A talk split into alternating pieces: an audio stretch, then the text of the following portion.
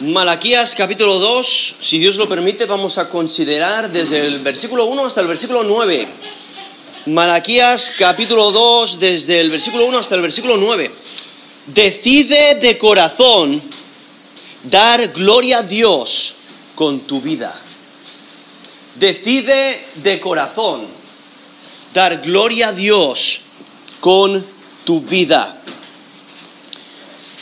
Aquí en Malaquías vemos un pueblo que se ha vuelto indiferente, pues que es el pueblo de Dios, que debe de conocer a Dios, debe de buscar acercarse más y más a Dios, pero ha llegado el punto que se han desanimado espiritualmente, se han vuelto indiferentes, realmente no le están sirviendo de corazón, sino que se ha vuelto una rutina.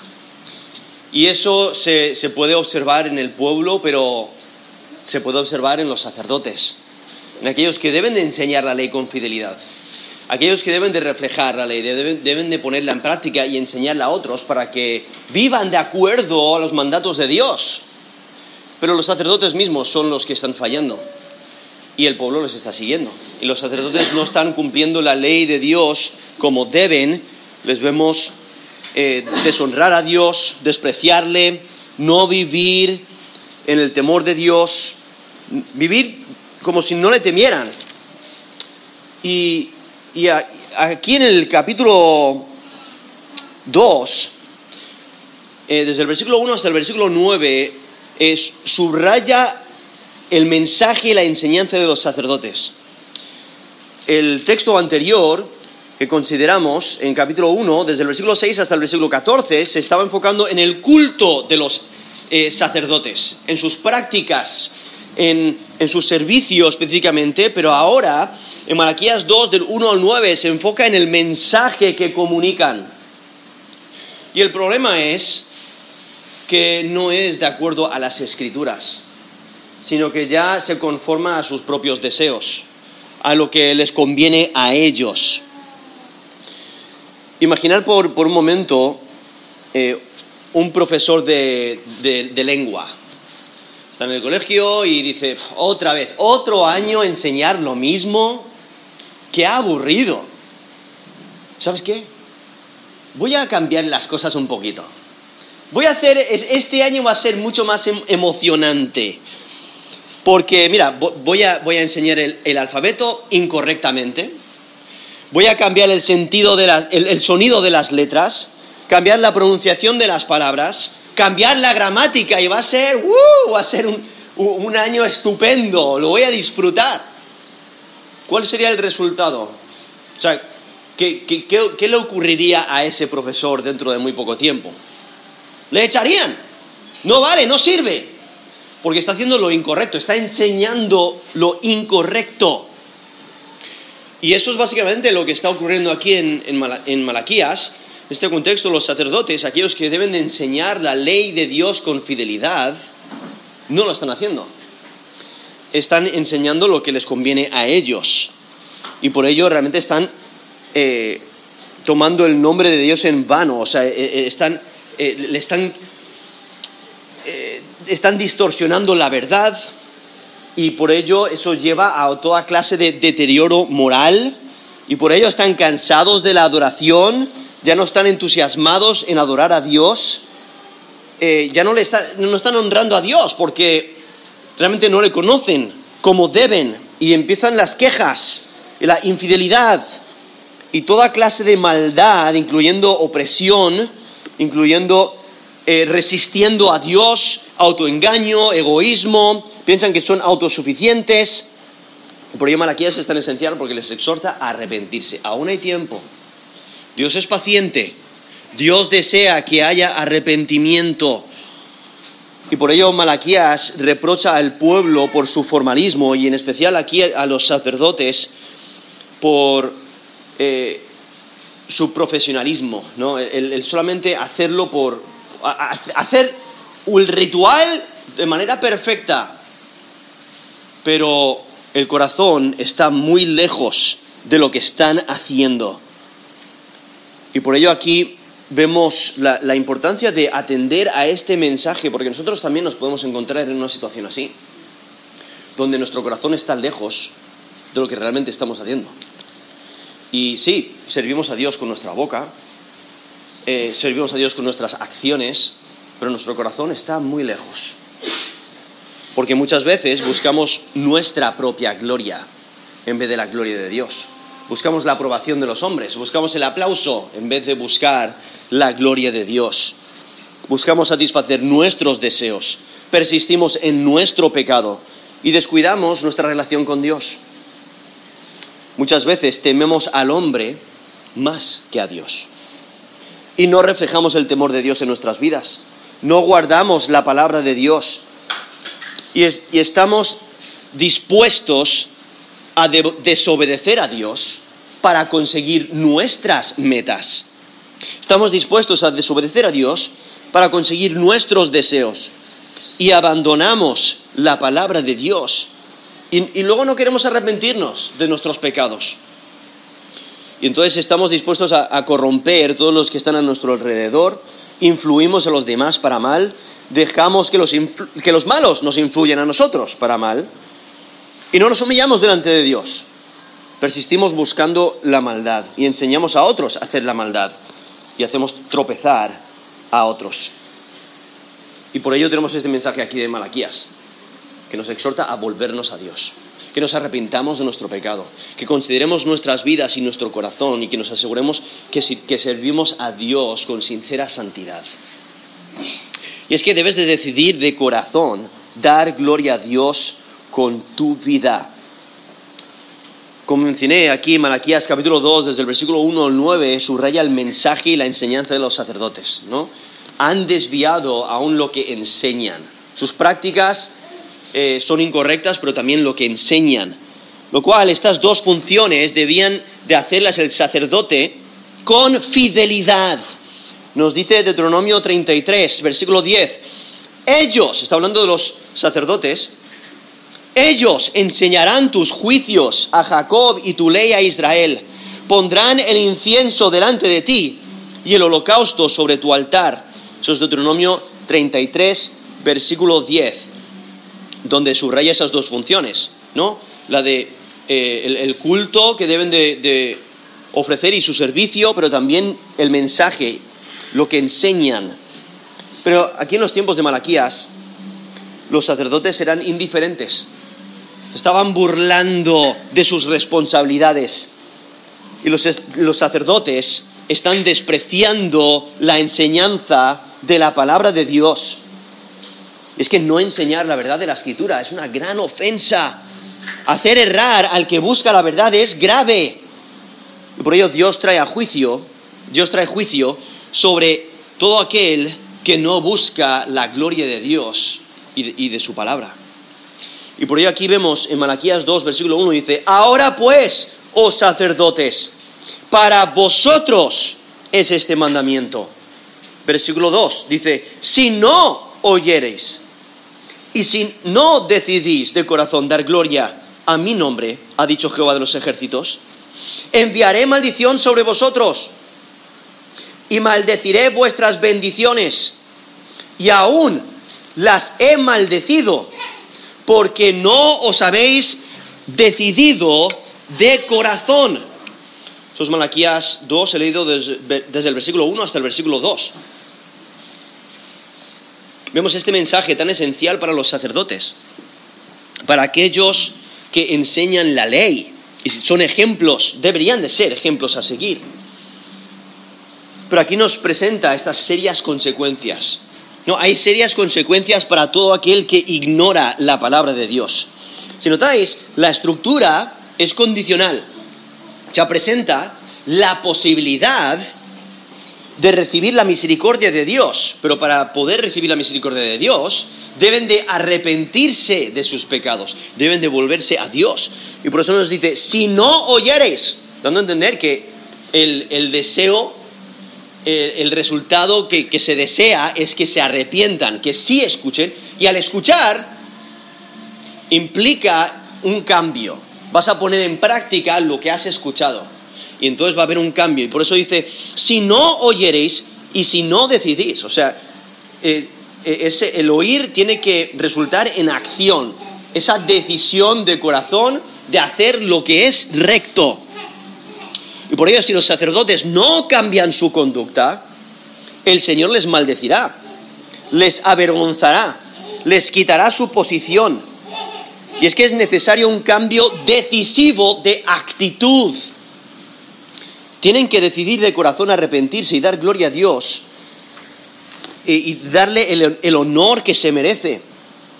Sí, los sacerdotes, les preguntas, ellos afirman conocer a Dios, ellos afirman seguir todos los requisitos, ellos afirman servir a Dios, pero sus acciones han delatado su falta de fe.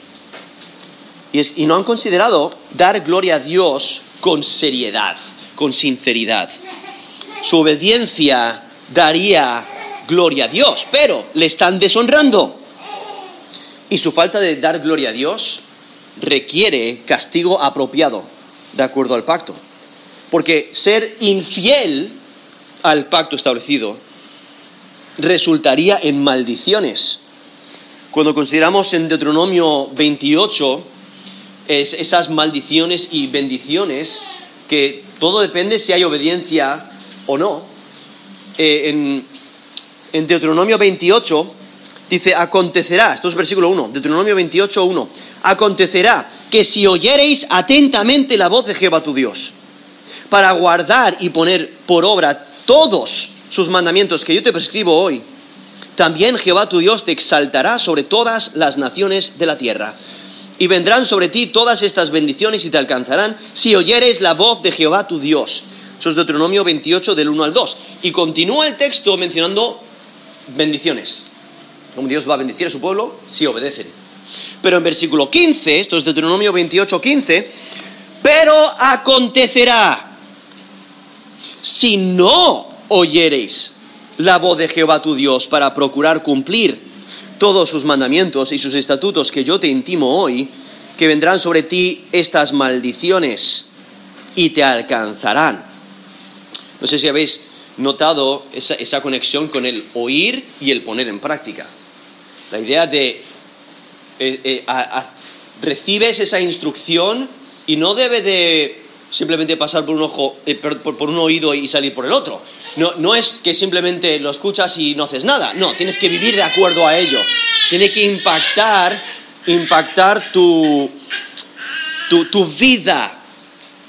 Y, y entonces, el, Ahí Deuteronomio 28, del 15 en adelante, em, empieza a mencionar las maldiciones por desobediencia.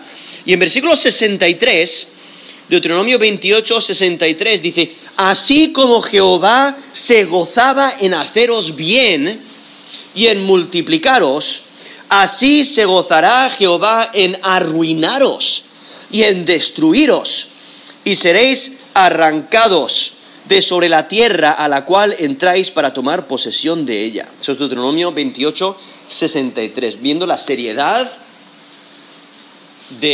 del, castigo, la seriedad de la desobediencia. Por eso es tan importante obedecer. Porque esa maldición que recibirán por, por desobedecer sería tan severa que cancelaría toda bendición. Y eso es lo que vemos aquí en Malaquías 2, versículo, 1, versículo 2. Malaquías 2.2, si no oyereis, si no decidís de corazón dar gloria a mi nombre, ha dicho Jehová de los ejércitos, enviaré maldición sobre vosotros y maldeciré vuestras bendiciones. O sea, esa maldición cancelaría la bendición. Dios cambiaría sus bendiciones en maldiciones. O sea, sus vidas serían infestadas de problemas. Porque no han dado gloria al nombre de Dios. Y el nombre eh, tiene una conexión real con, la persona, ¿no? Le representa, representa su, quién es, su carácter. Y entonces no están dando gloria a Dios y por ello Dios les va a maldecir, les va, les va a, a castigar. Y Dios confirma la amenaza al decir que ya estaban sintiendo la maldición. Realmente los problemas en los cuales ya se encontraban les hacían ver de que Dios está airado contra ellos por su maldad. Deben de arrepentirse ya. Ya están recibiendo esa maldición. Por eso dice la última parte del versículo 2, aún las he maldecido porque no os habéis decidido de corazón. O sea, cualquier muestra de arrepentimiento ha sido falso, ha sido un engaño, ha sido hipocresía. Sí traen sacrificios, sí hacen votos, sí eh, cumplen el ritual, pero no es de corazón. Entonces, y Dios no acepta esos sacrificios, no lo han hecho de corazón. Y por ello Dios les va a eh, quitar esas bendiciones. Eh, realmente hay una doble amenaza, ¿no? Enviar maldición y maldecir las bendiciones. Y es que Dios sabe que los sacerdotes no tomarán en serio sus mandamientos.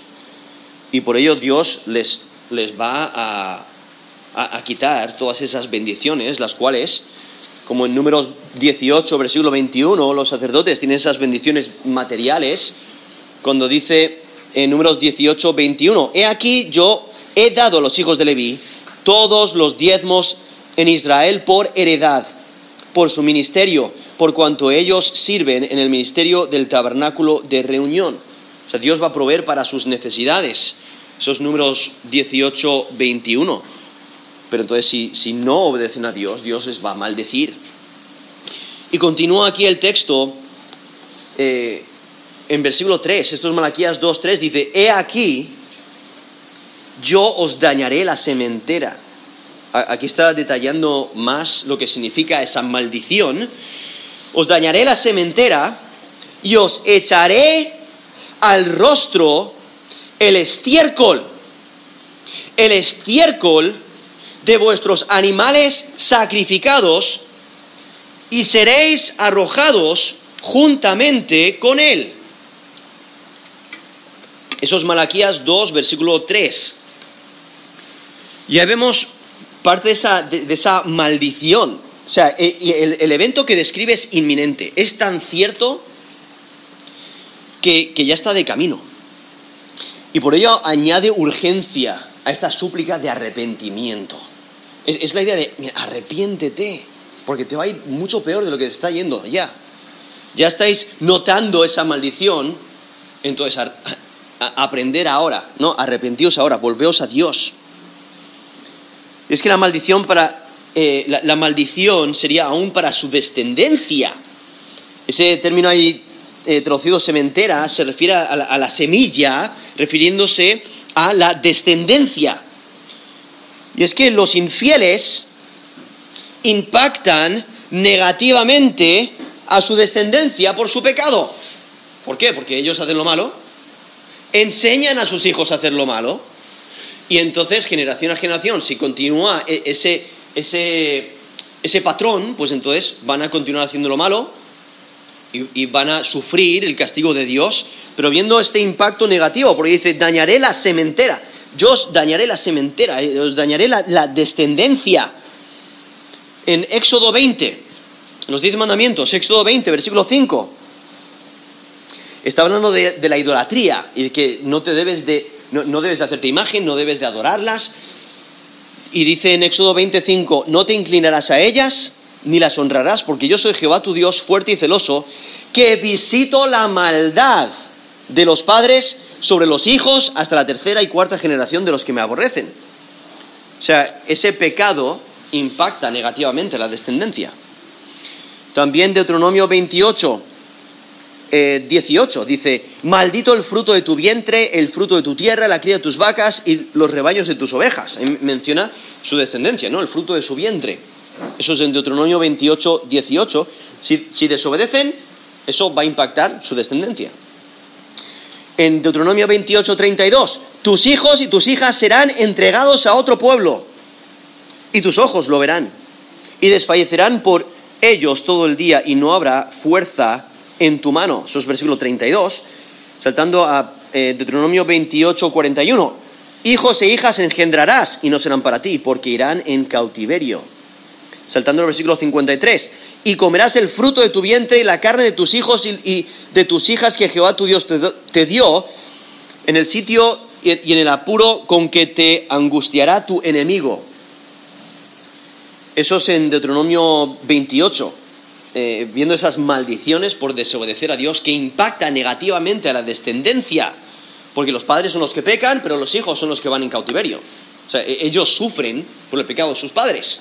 Y aún cuando eh, viene el enemigo y los rodea y está batallando contra ellos, dentro de la ciudad se quedan sin comida y entonces empiezan a considerar los más vulnerables, y muchas veces son los hijos, y aún se comen a sus hijos por el hambre que tienen. Entonces sufren los hijos. Y por ello menciona eh, este, eh, esta maldición que por su infidelidad, por su maldad, impacta negativamente a su descendencia. Y es que si no se arrepienten, si no se arrepienten de su maldad, Dios les destruiría y les destituiría del sacerdocio a ellos y a sus descendientes, como hizo con Elí. No sé si recordáis el sacerdote Elí que recibió maldición por su indiferencia, ahí en, en primero de Samuel, eh, vemos a Elí en, esos primeros capítulos, y en, en capítulo 2 nos menciona que viene un varón de Dios a Elí. Le cuenta, porque Elí, sus hijos están haciendo lo malo y están, eh, está haciendo que, están, están haciendo tan, tanto mal que las personas ya desprecian el servicio, ¿no? ya desprecian los sacrificios y están deshonrando a Dios. Y entonces Dios maldice a Elí y a su descendencia. Y nos dice primero de Samuel 2, 20 de- versículo 27. Y voy a leer un texto un poquito largo para, para que, para que entendamos el contexto, pero es eh, primero de Samuel 2, del 27 al 36. Dice, y vino un varón de Dios a Elí y dijo, así ha dicho Jehová, ¿no me manifesté yo claramente a la casa de tu padre cuando estaba en Egipto en casa de Faraón? Y yo le escogí para mi sacerdote, por, mi sacerdote entre todas las tribus de Israel, para que ofreciese sobre mi altar y quemase incienso, y llevase efod delante de mí. Y di a la casa de tu padre todas las ofrendas de los hijos de Israel.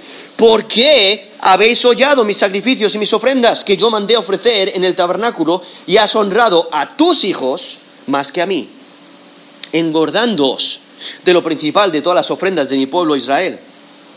Por tanto, Jehová, el Dios de Israel, dice, yo había dicho que tu casa y la casa de tu padre andarían delante de mí perpetuamente, mas ahora, ha dicho Jehová, nunca yo tal haga, porque yo honraré a los que me honran, y a los que me desprecian serán tenidos en poco.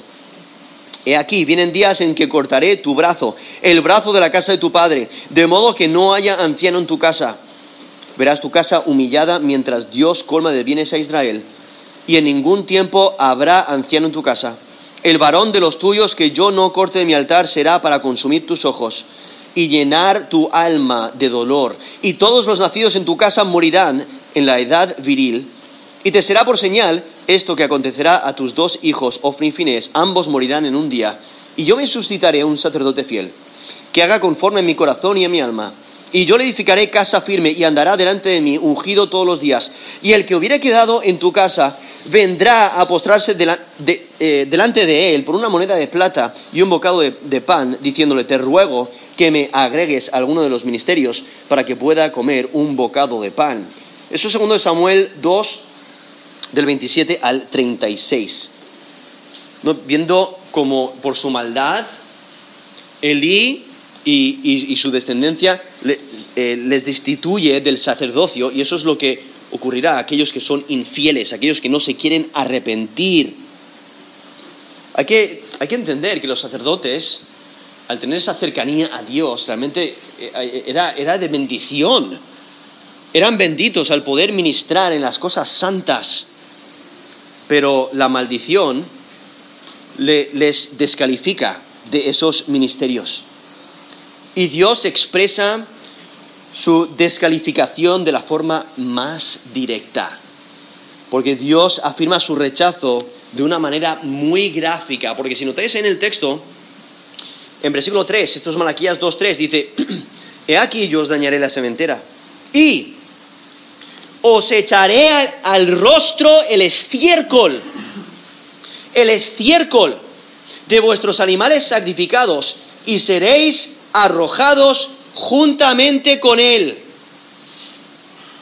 O sea, Dios les echará el estiércol de, de esos animales sacrificados, se, se lo echará a la cara, al rostro. Hay que entender que en los sacrificios el estiércol se, era quemado fuera del campamento, no se ofrecía en el altar, porque era inmundo, no, era algo santo. Entonces, como nos dice en Éxodo 29, del 9 al, al 14, dice, les ceñirás el cinto a Aarón y a sus hijos, esto es Éxodo 29, 9, y les atarás las tiaras y tendrán el sacerdocio por derecho perpetuo. Así consagrarás a Aarón y a sus hijos. Después llevarás el becerro delante del tabernáculo de reunión y Aarón y sus hijos pondrán sus manos sobre la cabeza del becerro. Y matarás el becerro delante de Jehová en la puerta del tabernáculo de reunión. Esto es Éxodo 29, ahora versículo 12. Y de la sangre del becerro tomarás y pondrás sobre los cuernos del altar con tu dedo y derramarás toda la demás sangre al pie del altar. Tomarás también toda la grosura que cubre los intestinos, la grosura de sobre el hígado, los dos riñones y la grosura que está sobre ellos y lo quemarás sobre el altar. Pero la carne del becerro, su piel y su estiércol, los quemarás a fuego fuera del campamento. Es ofrenda por el pecado. Eso es Éxodo 29, del 9 al 14. Eh, aún, o sea, eh, hay más textos donde resalta esa idea. ¿El estiércol dónde va? Afuera, ¿no? Es inmundo, debe ser quemado afuera. No se debe ofrecer en sacrificio santo. Y entonces aquí, Dios de una manera muy gráfica les dice, vosotros no valéis. Vuestros sacrificios no valen ni siquiera vosotros. Entonces, ah, y, es como que eh, toma ese estiércol y se lo echa en la cara. Es decir, así valéis. Valéis para ser echados fuera y quemados. O sea, no, no valéis para nada. Realmente es muy gráfico donde presenta que están descalificados, son inmundos, ya no son santos como deberían de ser. Echarles el estiércol sobre la cara sería hacerles impuros. Es una manera figurativa de expresar que serían destituidos de su oficio con desgracia. Porque los sacerdotes debían de ser puros y aún debían de calificar para servir a Dios. Ellos mismos eh, tenían que, ser eh, perfectos y nos lo describe ahí Levítico 21. Pero aquí vemos esta repugnancia que Dios expresa en contra de de la conducta y de la actitud de los sacerdotes y de sus festividades hipócritas. Esa bendición de, poder acercarse a Dios y ofrecer esos sacrificios, Dios lo cambiaría en maldición. Los sacrificios con los sacerdotes serían echados en el montón del estiércol, porque no valen para nada, ni sus sacrificios ni ellos mismos, porque son hipócritas. Y eso contrasta con la enseñanza y preparación en santidad, ¿no? que, deben de reflejar para poder servir en el templo, deben de enseñar eh, la, santidad, deben de vivir en santidad, deben de ser santos ellos, pero están haciendo exactamente lo opuesto.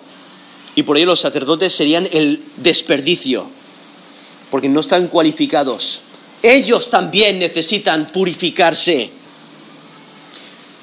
Y por ello, en versículo 4, dice, y sabréis que yo os envié este mandamiento para que fuese mi pacto con Leví, ha dicho Jehová de los ejércitos. Esto es Malaquías 2, versículo 4. O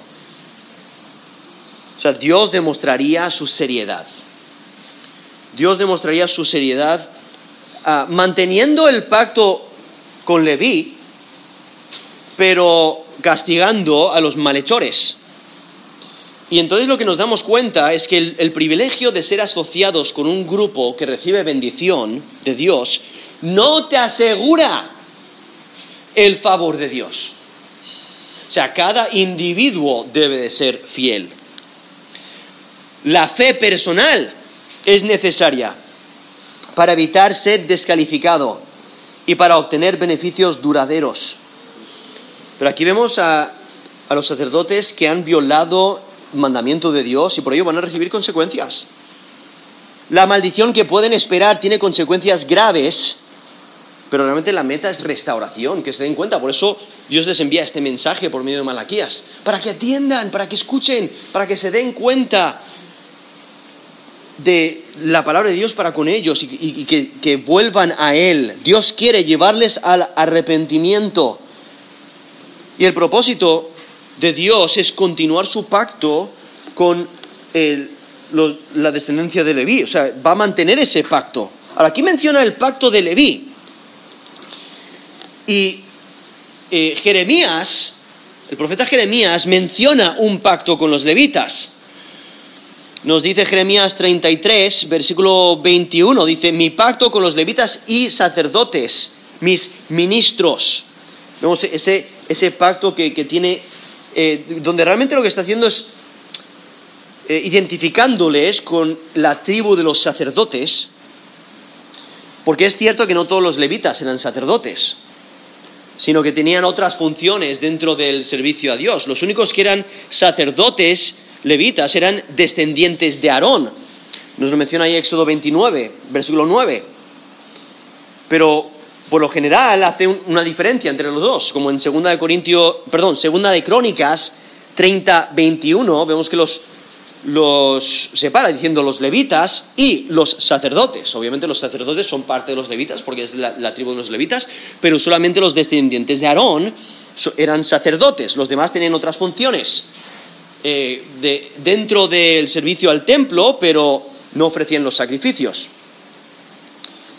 Lo interesante es que la escritura a veces se refiere a la tribu completa, como Leví, y en ocasiones se refiere a los sacerdotes, como levitas. Y lo vemos en textos como Deuteronomio 27, del 9 al 14, Deuteronomio 31, 9 y Deuteronomio 31, versículo eh, 25. Entonces, en esos textos vemos que usa a Leví, dice Leví, pero se está refiriendo específicamente a los sacerdotes, lo cual es lo que está ocurriendo aquí. Este, este pacto con los sacerdotes, y ellos deben de ser fieles a Dios. Y usa este término eh, Leví simplemente para referirse a esta tribu, ¿no? La tribu de, los, de los sacerdotes, porque Leví fue separado eh, para este, esta función especial, el poder acercarse a Dios, incluso el ser la, herencia de Dios. ¿no? Ellos no recibían la eh, parte de la herencia del territorio de la tierra prometida, sino que su herencia era Dios mismo. Ellos podían, ellos disfrutaban de esa cercanía a Dios y el servicio a Dios. Y por ello, como leí antes en Deuteronomio 33, versículo 10, dice, ellos enseñarán tus juicios en Jacob, tú lee a Israel, pondrán el incienso delante de ti y el holocausto sobre tu altar. Tiene una, función muy importante. Probablemente los, la, tribu de Leví, o sea, los hijos de Leví, eh, fueron fieles eh, muchas veces, como por ejemplo en, el incidente del becerro de oro, si recordáis, allí en Éxodo 32, eh, Moisés, él está en, en Monte Sinaí, está recibiendo la ley de Dios y mientras tanto el pueblo de Israel eh, se, hacen eh, becerro de oro y le adoran, y, adoran mostrando esta infidelidad. Pero vemos a los hijos de Leví que sí son fieles, porque nos dice Éxodo 32, Versículo 25. Dice, viendo Moisés que el pueblo estaba desenfrenado, porque Aarón lo había permitido, para vergüenza entre sus enemigos, se puso Moisés a la puerta del campamento y dijo, ¿quién está por Jehová? Júntese conmigo. Y se juntaron con él todos los hijos de Leví, no viendo esa fidelidad. Y entonces vemos como les indica que pongan cada uno su espada sobre su muslo, pasad y volved de puerta a puerta por el campamento y matad cada uno a su hermano y a su amigo y a su pariente, viendo ese castigo por esa idolatría, esa maldad. Eso es en Éxodo 32. Y ese texto hay desde el versículo 25 hasta el versículo 29. Pero resaltando esa fidelidad de la tribu de Leví, vemos como Dios no los va eh, no, los va a desamparar. O sea, Dios no ha terminado con Leví.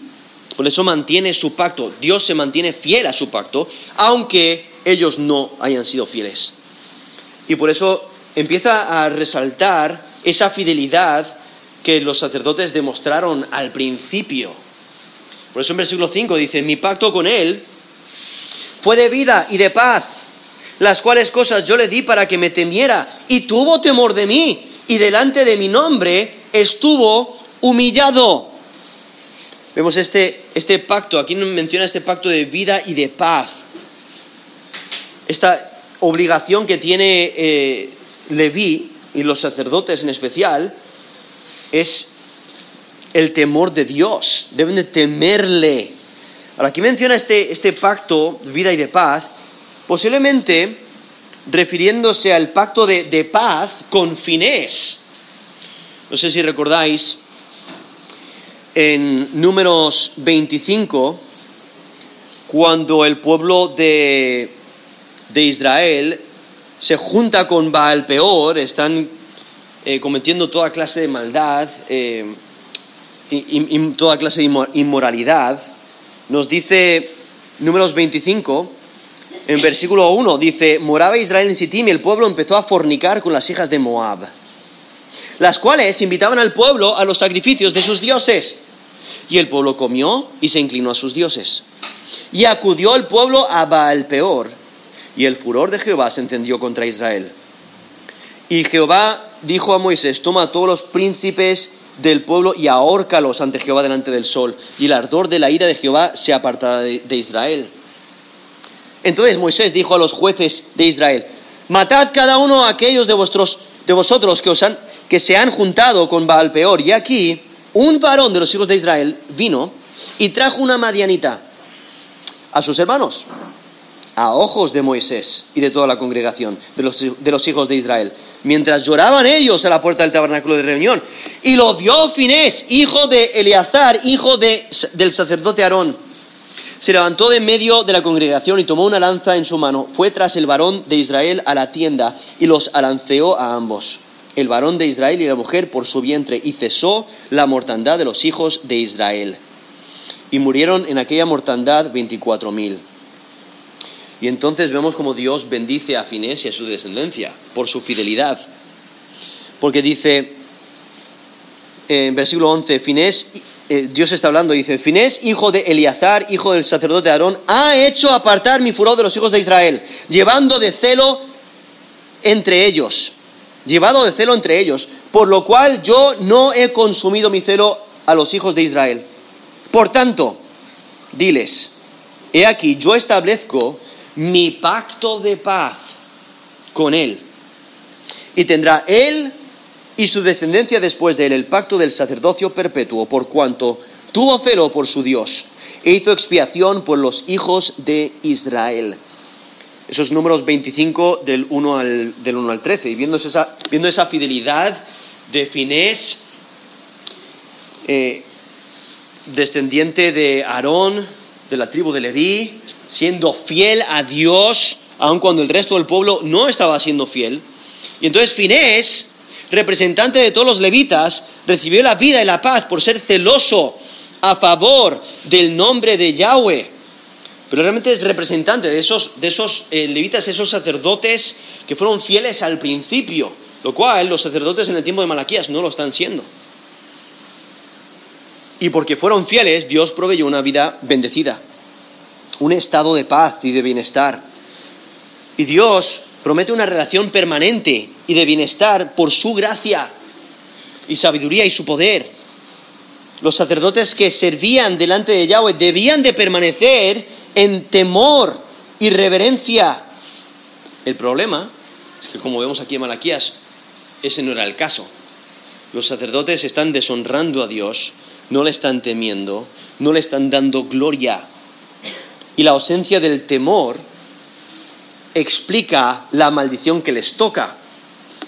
Porque aquí, describiendo el contraste, con los sacerdotes anteriores, que sí eran santos.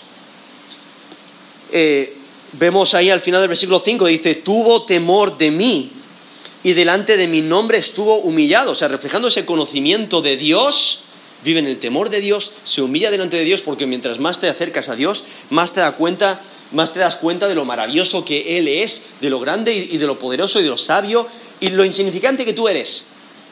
Y por ello, eh, te, eso te humilla, te humillas delante de Él y le reverencias y le sirves. Y por ello vemos aquí estos eh, a Finés y a estos sacerdotes ejemplares que, tienen temor de Dios eh, delante del, de, dice, delante de mi nombre estuvo humillado, continúa el versículo 6, dice, la ley de verdad estuvo en su boca, iniquidad no fue hallada en sus labios, en paz y en justicia anduvo conmigo, y a muchos hizo apartar de la iniquidad.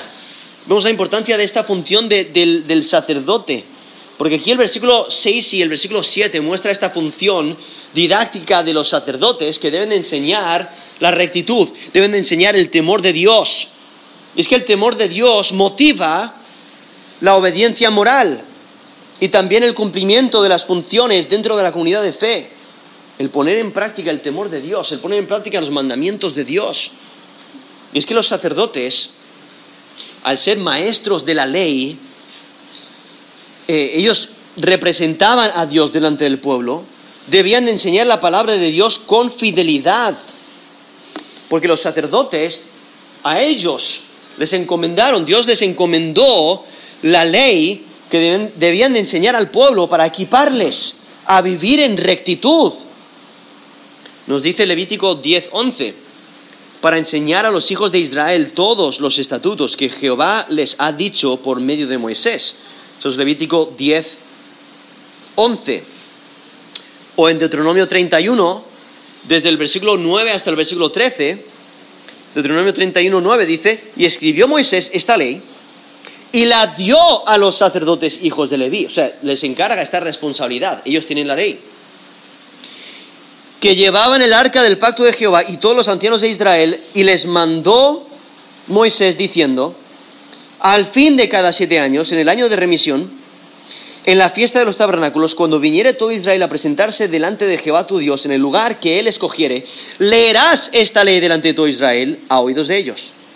Y harás congregar al pueblo, varones y mujeres, niños y extranjeros que estuvieran en tus ciudades, para que oigan y aprendan y teman a Jehová vuestro Dios, y cuiden de cumplir todas las palabras de esta ley y los hijos de, ellos que no supieron, oigan y aprendan a temer a Jehová vuestro Dios todos los días que viviréis sobre la tierra a donde vais, pasando el Jordán para tomar posesión de ella.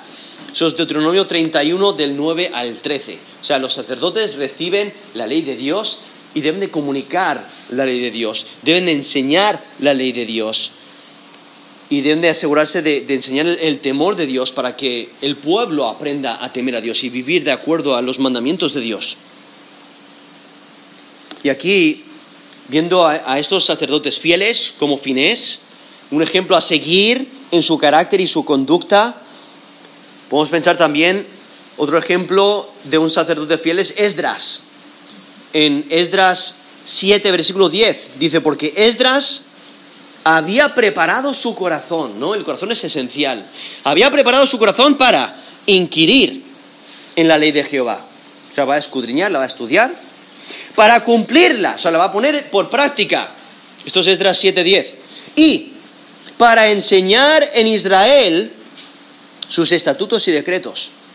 Entonces la va a estudiar por sí mismo, a aprender lo que Dios desea de él, lo que Dios requiere, pero también lo va a poner en práctica y lo va a enseñar a los demás con fidelidad. Eso es Esdras 7:10.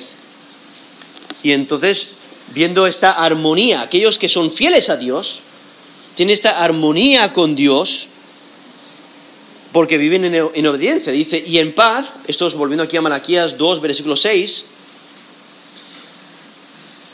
en paz, en justicia anduvo conmigo. O sea, eh, porque comunica la ley de Dios con su boca, eh, esta función didáctica, dice versículo 6, la ley de verdad estuvo en su boca, eso es lo que comunica. Iniquidad no fue hallada en sus labios. No dice lo malo, no hay engaño, no hay maldad. Dice, en paz y en justicia anduvo conmigo, y a muchos hizo apartar de la iniquidad. ¿No? Esa es la función del, del sacerdote. Enseñar la ley, ponerla en práctica y asegurarse que los demás entienden la ley y que vivan de acuerdo a ella y entonces les aparta de la maldad. Porque aquellos que comunican la palabra de Dios con fidelidad eh, guían a, a la verdad, ¿no? Son fieles guías de la verdad. Cualquiera que no comunica la verdad con fidelidad, lo que hace es fomentar la maldad. Eso es algo que incluso hoy en día los que enseñan la escritura deben de asegurarse de comunicar la palabra con fidelidad. Ser guías de la verdad. Es que los sacerdotes tienen la responsabilidad de conocer lo que Dios requería y debían de, de, tener la habilidad de aplicar sus conocimientos a cualquier circunstancia de acuerdo a las necesidades del momento. Por eso nos dice el versículo 7, aquí Malaquías 2.7, dice, porque los labios del sacerdote han de guardar la sabiduría y de su boca el pueblo buscará la ley, porque mensajero es de Jehová de los ejércitos. Eso es Malaquías 2, versículo 7.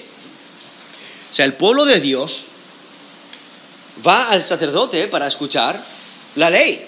Ellos tienen la responsabilidad de comunicar la ley. E-, ellos, a ellos les ha encomendado la ley, deben de ponerla en práctica y enseñarla a otros. Y por ello el pueblo cuando necesita consejo, cuando necesita ayuda, cuando no sabe qué hacer en su circunstancia, qué es lo que debe hacer, ir al líder espiritual y buscar eh, la, sabiduría de Dios en, su situación específica, lo cual es lo que, lo, que nosotros hoy en día debemos hacer también. No sabemos qué hacer en nuestra vida, no sabemos eh, qué decisión tomar, no sabemos quizás dónde estudiar o dónde, dónde vivir, o si debemos de comprar esta casa u otra, o si me debo de casar con este o con, o con aquel. O sea, todas las decisiones, ¿qué es, lo que, ¿qué es lo que debemos hacer? Buscar la sabiduría que Dios nos da. Buscarlo en las escrituras. Buscar consejo espiritual de aquellos que conocen las escrituras. Porque aquellos que son fieles van a guardar la sabiduría y, van a comunicar la palabra de Dios. Y por ello aquí nos dice que el pueblo busca eh, la ley en la boca del líder espiritual, de, de, los sacerdotes, porque los sacerdotes eran los mensajeros de la palabra de Dios y aplicaban la ley de Dios a la vida. Y es que se espera de un mensajero que comunique con fidelidad el mensaje que le ha sido encomendado.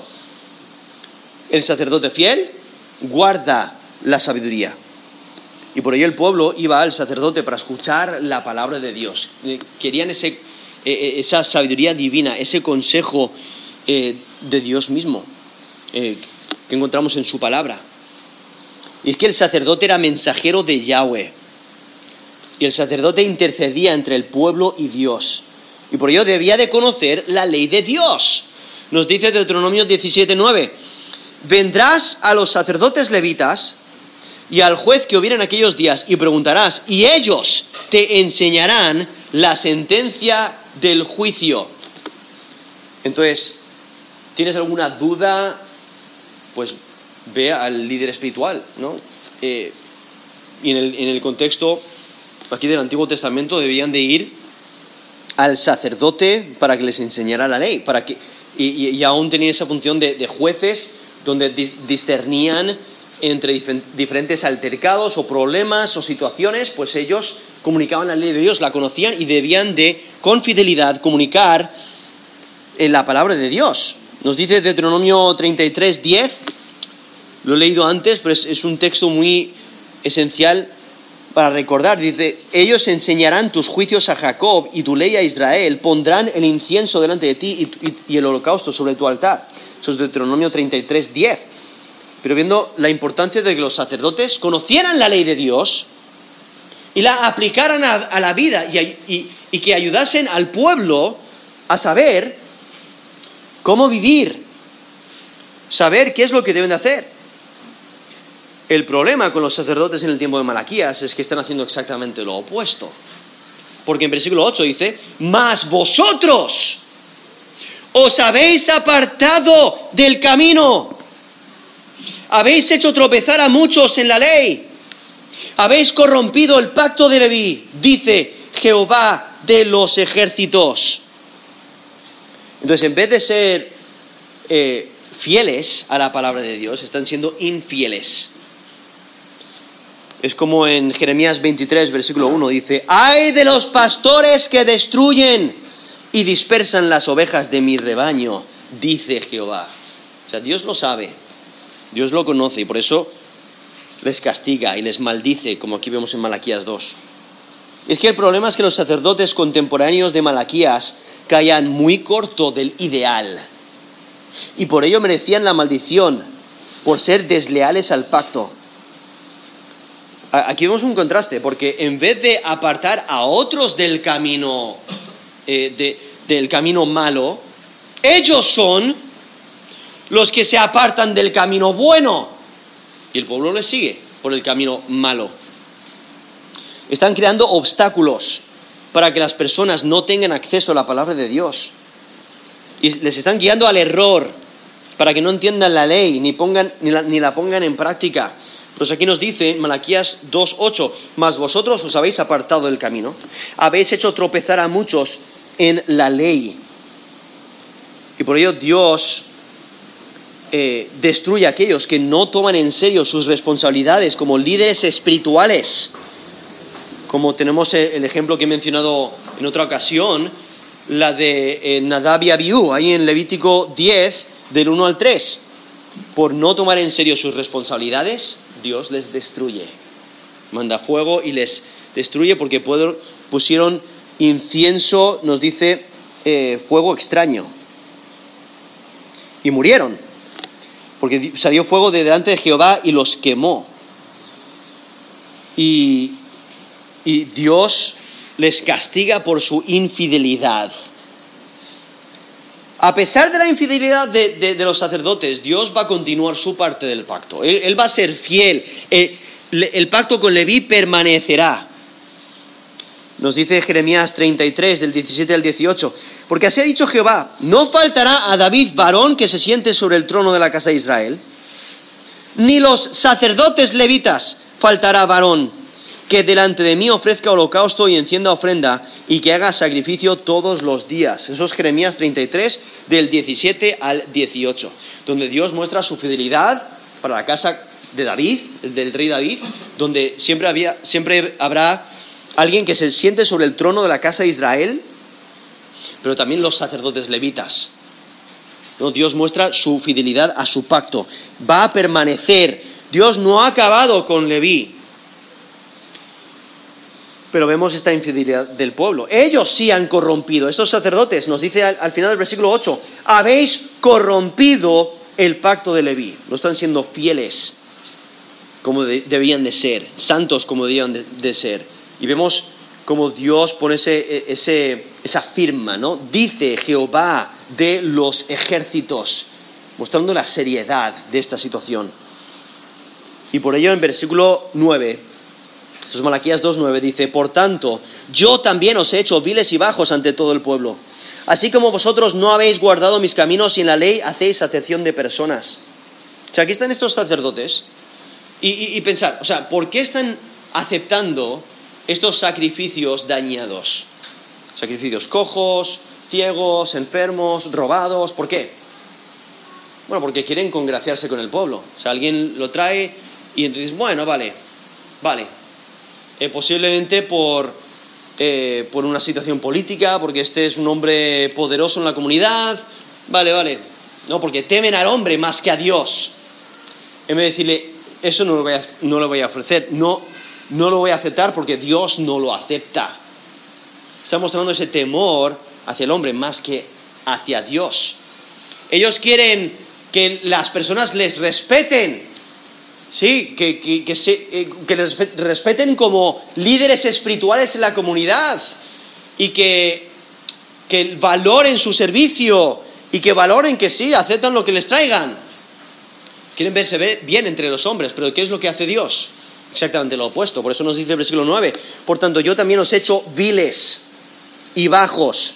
Se termina traducido viles, es la idea de despreciables hacerles insignificantes y bajos es humillarles. O sea que el pueblo eh, no les respete, no, no les, eh, no les honren, sino que les, les tengan con desprecio porque están siendo infieles a Dios. Por eso dice, así como vosotros no habéis guardado mis caminos y en la ley hacéis acepción de personas.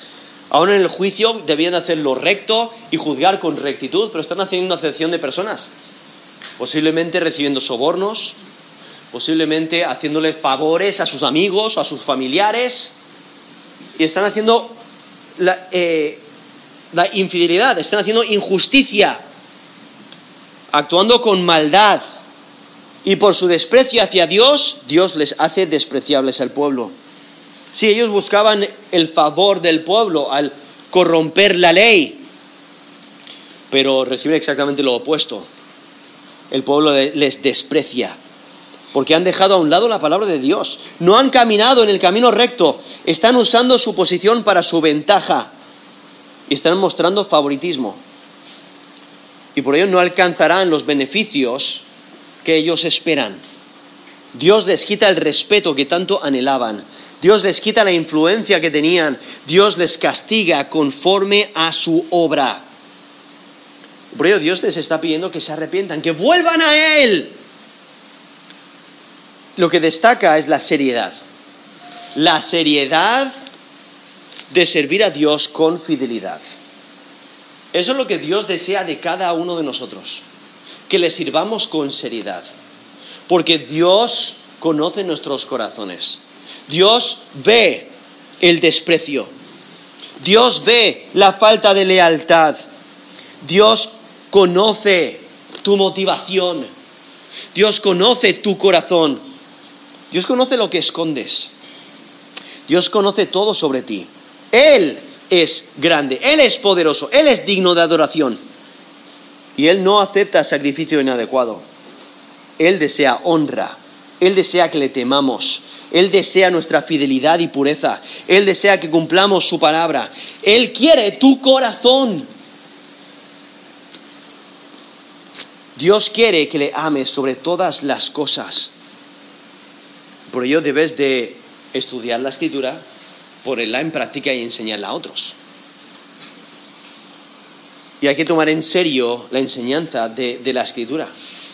No te dejes intimidar, no distorsiones la verdad, no permitas que el mensaje se contamine y no limites el poder del mensaje. No temas al hombre, porque vas a dar cuentas a Dios. Y por ello tenemos este texto tan, esencial para recordarnos la seriedad de, que debemos de servir a Dios con fidelidad. Sea el ministerio que tengamos, que sirvamos a Dios con fidelidad, que estemos dedicados a dar gloria a Dios con nuestra vida. Por ello, decide de corazón dar gloria a Dios con tu vida. Vamos a terminar en, oración.